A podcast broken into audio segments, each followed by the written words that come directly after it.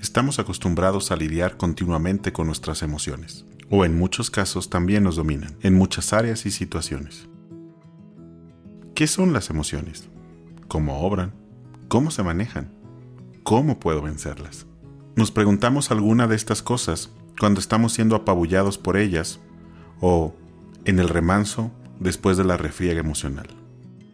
Hemos oído que tenemos dos cuerpos, uno interior, celeste, eterno, creado a imagen y semejanza del Dios vivo, pero también uno exterior, terrenal, provisto por nuestros padres mediante la concepción. Ese cuerpo terrenal tiene sentidos y está acostumbrado a regirse por ellos. También tiene múltiples sensaciones. Precisamente esas sensaciones son las emociones. Las emociones son sensaciones de nuestro cuerpo exterior, reacciones de nuestro cuerpo hacia las distintas situaciones que se nos presentan.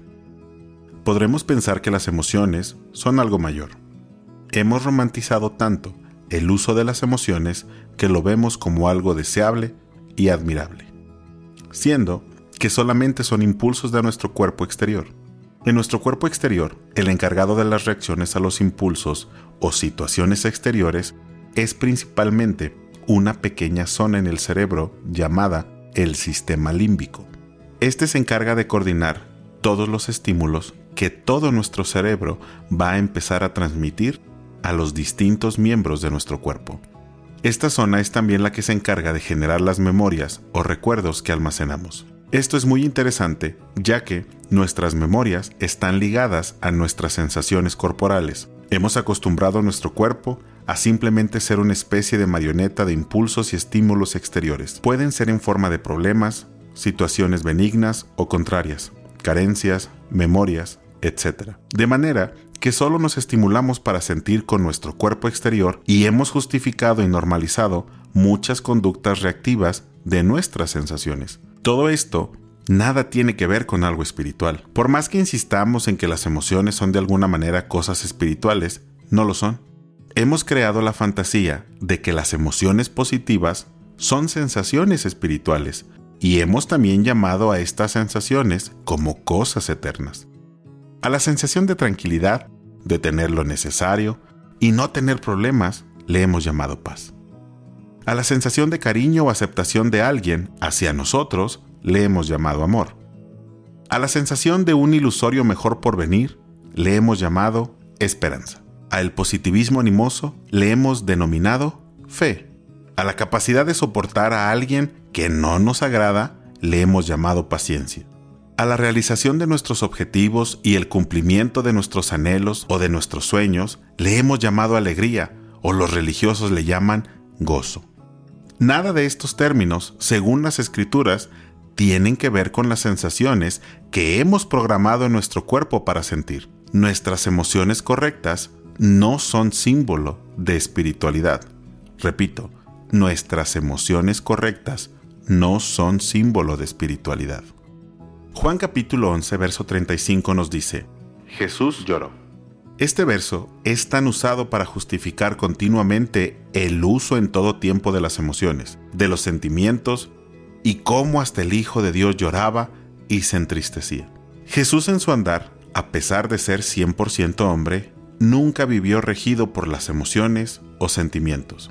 En las organizaciones religiosas se ha enseñado y acostumbrado a vivir por estas sensaciones corpóreas. Cuando se canta aquella canción que tanto nos gusta, que dedicamos a Dios, pero nos provee de cierta sensación de alivio o de desahogo, ya sea por la música o la letra, a eso, a eso le hemos llamado toque de Dios. A las motivaciones dadas desde los púlpitos, llevadas hacia un yo puedo hacia una sensación de éxtasis donde siento que puedo alcanzarlo todo, le hemos denominado palabra de Dios.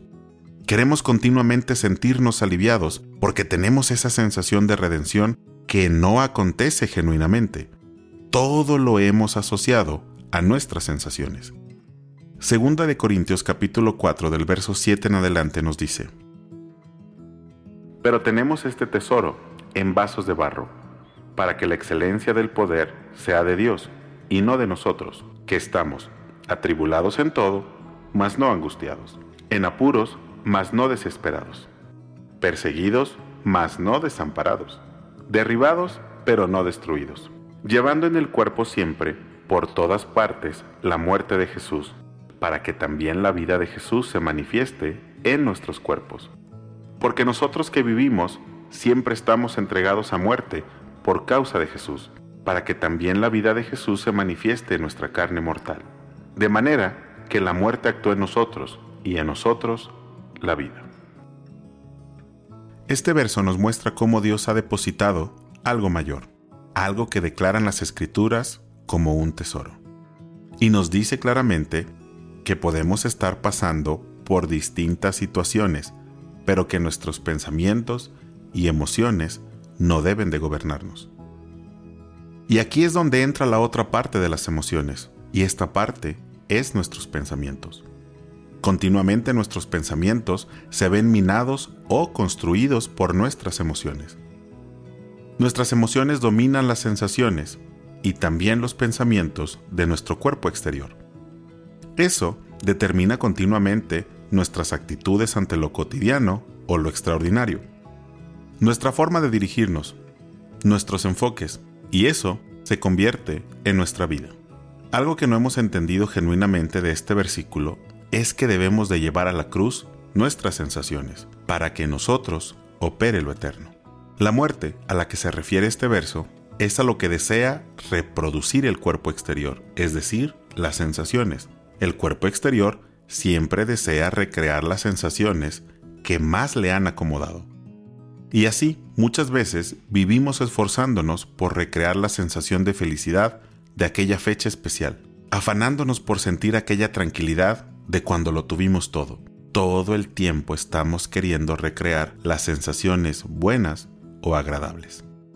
El mismo capítulo 2 de Corintios, verso 16 nos dice, Por tanto, no desmayamos antes, aunque este nuestro hombre exterior se va desgastando, el interior no obstante se renueva de día en día. De manera que lo exterior debería en nosotros continuamente desgastarse, es decir, dejar de ser usado. Una de las cosas que como creyentes rara vez nos preguntamos es acerca de lo interno. ¿Cómo son las sensaciones del cuerpo espiritual? ¿Cuáles son esas sensaciones? ¿Cómo obran y operan? Lo único que conocemos son todas las cosas exteriores, las cuales nos hacen continuamente esclavos de nuestros pensamientos y emociones en un bucle sin fin. Busquemos aquel tesoro interior, aquello que es eterno, aquello que nos hace poder ser imagen y semejanza del Altísimo, y no aquello que nos hace sentir más comunes, más humanos. Si lo que tenemos dentro es tan único como para ser llamados hijos de Dios, busquemos en nuestro día a día dejar de usar las sensaciones del cuerpo exterior que solo reacciona a estímulos. Busquemos vivir por lo interior, que es entera y absolutamente gobernado por la voluntad de Dios, por aquello que no responde a estímulos o circunstancias, por aquello que sí es parte de la esencia divina. Busquemos eso que proviene directamente de Dios, hasta ser conocidos por Él como sus hijos.